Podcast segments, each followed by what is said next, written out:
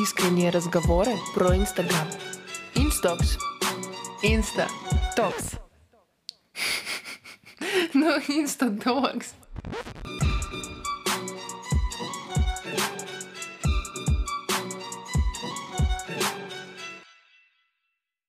Привет, это Юля, блогер создатель курсов, после которых люди делают квантовый скачок в уникальном развитии блогов. В моем окружении все становятся блогерами. И Катя, маркетолог, продюсер блогеров и манимейкер. В моем окружении все богатеют. Оставайтесь и проверим. Это наш подкаст InStocks, где мы будем говорить друг с другом и приглашенными экспертами о системных продажах, блогинге и социальных сетях. Поехали!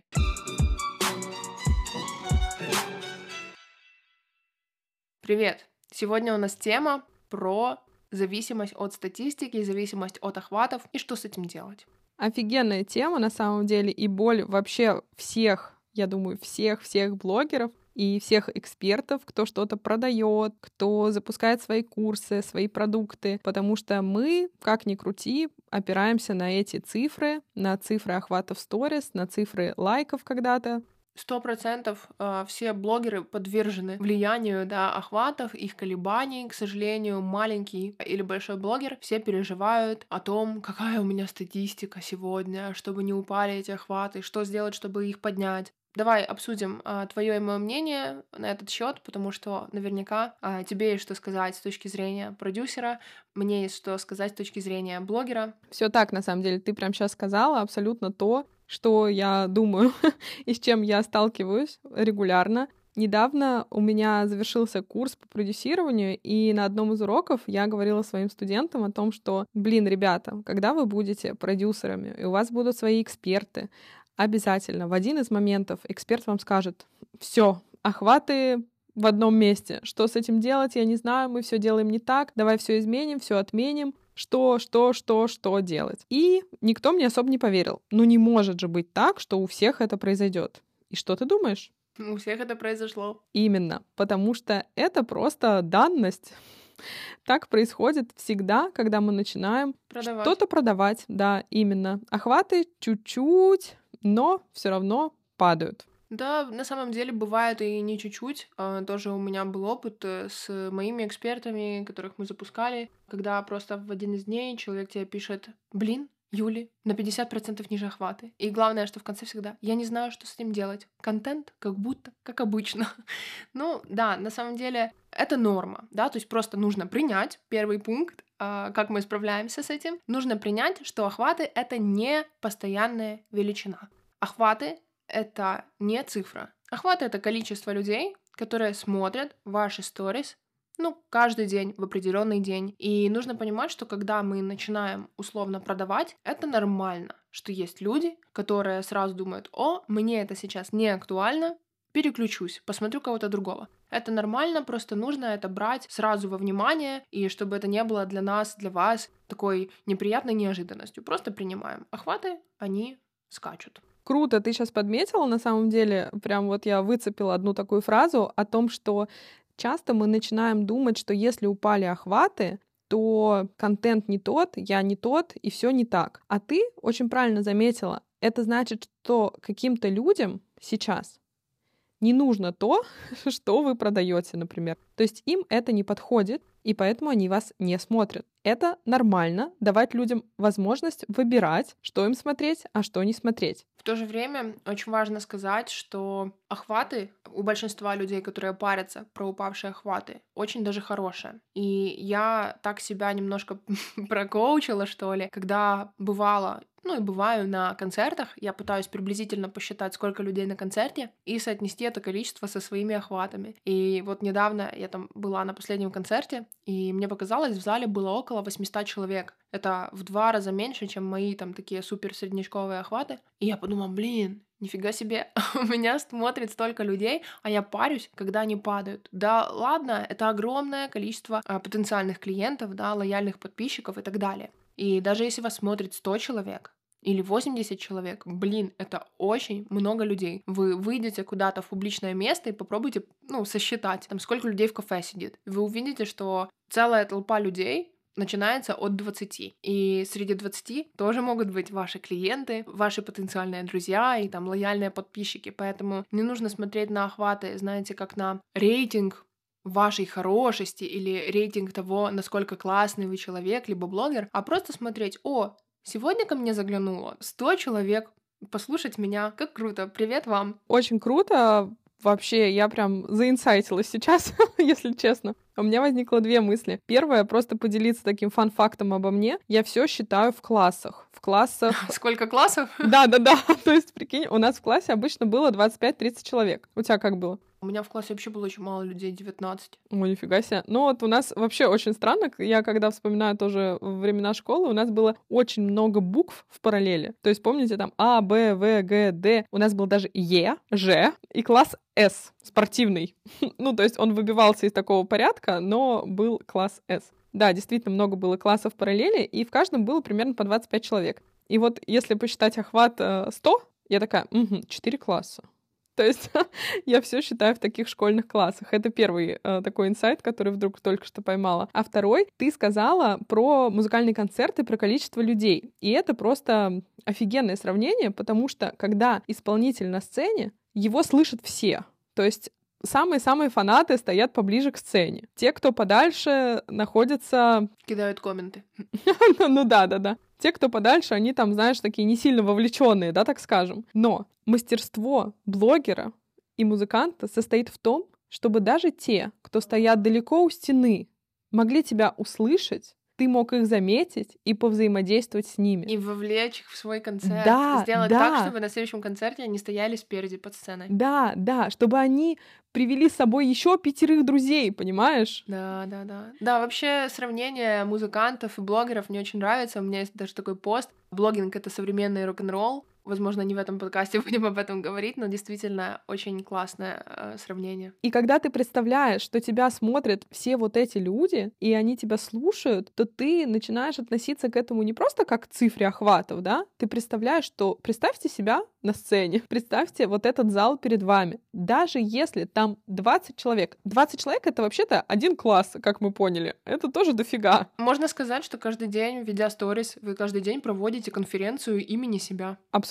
точно. Или концерт. Кто-то проводит музыкальные концерты регулярно. И это же очень круто. И уметь владеть этим инструментарием взаимодействия да, с людьми, уметь э, сделать так, чтобы даже там на, как это называется, на галерке или где там, на последних партах да, да. вас услышали, и им тоже было интересно, это же вот, вот что действительно важно. Не количество, а то, как вы умеете с этим количеством обращаться. Да, и на самом деле пресловутые низкие охваты для всех разные. Да? Для кого-то это 80, для кого-то это 1000, а для кого-то низкие охваты это 5000. Тем не менее, тут э, важно понимать, зачем вам эти охваты. Потому что если вы просто гонитесь за охватами ради охватов, ну, это забег в никуда. Что вам дают эти охваты? Представьте, приходит эксперт и говорит, у меня упали охваты. Вот вчера там было тысяча, сегодня 500. Что делать?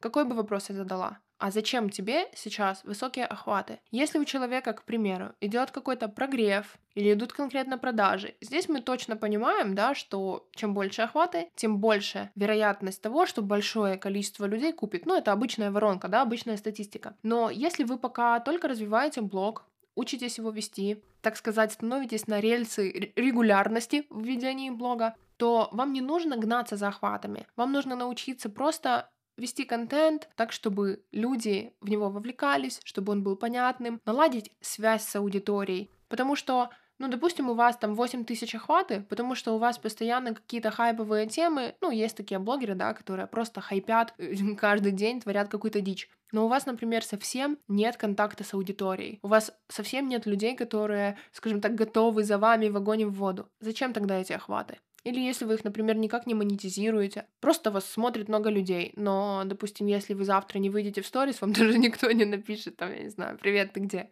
А мне кажется, что можно и нужно работать с любым количеством, и это будет эффективно, круто и будет даже приносить финансовые какие-то доходы. Я думаю, что ты докопалась до сути в этом своем высказывании. Суть состоит в том, что нам важно увидеть, что мы кому-то интересны. И чем большему числу мы интересны, тем мы считаем себя круче, да. А, есть вот слово, да, самооценка, но по факту как таковой самооценки-то особо нет. Мы постоянно оцениваем себя об кого-то. Очень часто мы оцениваем себя об охваты. Да, блин, очень интересно на самом деле. И здесь важно понимать, подчеркну эту мысль, что вы это не ваши охваты. Ваши охваты — это статистика, в Инстаграме, где вы приходите работать, проявляться, да, рассказывать про свое хобби и так далее. Но это не делает вас хуже или лучше, если именно сегодня у вас они упали. Это просто значит, что сегодня, допустим, у других блогеров, например, родились дети массово, и все смотрят, как у них там рождались дети. Ну, понимаете, о чем я? То есть мы же не одни находимся в Инстаграме, и только есть мы и наши подписчики. И вот сегодня наш контент был так плох, что они просто решили даже не смотреть. Нет, а есть другие блогеры, у которых сегодня могут быть какие-то супер яркие, например, события, и до вас просто банально не дошли, заснули просто перед вашим кружочком. Да что угодно может происходить. И Главное помнить, что вы, как личность, не оцениваетесь количеством ваших охватов. А если уж совсем плохо, вы всегда можете зайти в статистику в Инстаграме, в статистику своего профиля и посмотреть на количество охваченных аккаунтов за какой-то период. И там вы увидите, что будут совсем другие цифры, потому что ведь у вас, кроме сторис, есть еще другой контент. Посты, прямые эфиры, рилс, их тоже смотрят люди. Да, именно так. И давай, наверное, дадим совет что делать, если вы очень сильно ассоциируете себя со своими охватами и очень сильно расстраиваетесь, когда они падают. От меня совет такой. Попробуйте просто пару дней, я уже не говорю про неделю, но хотя бы пару дней, просто не смотреть на свои охваты. Ну вот публиковать контент так вот, как он идет. От сердца, от души, то, что вам нравится, то, что хочется. И посмотрите, как вы будете себя с этим чувствовать. Вот прям сделайте себе такой челлендж. Я бы к твоему совету добавила еще кое-что. Попробуйте смотреть не на охваты, а на какой-нибудь другой показатель. Например, вы выбрали, что вы не смотрите 2-3 дня, как вам посоветовала Юлия, на цифры охватов, и ведите контент от души. И попробуйте именно в этот момент обратить внимание, как много людей вам отвечает, как много людей начали писать вам свои истории жизни, да, там в директ, например. Или, может быть, начали лайкать ваши сторис, да, а не охваты. Может быть, они начали просто, они ожили. Наконец-то они ожили, потому что вы освободили себя от вот этого ограничивающего какого-то убеждения, что вам обязательно нужны высокие охваты. Просто побудьте собой, независимо от тех цифр, которые вы видите.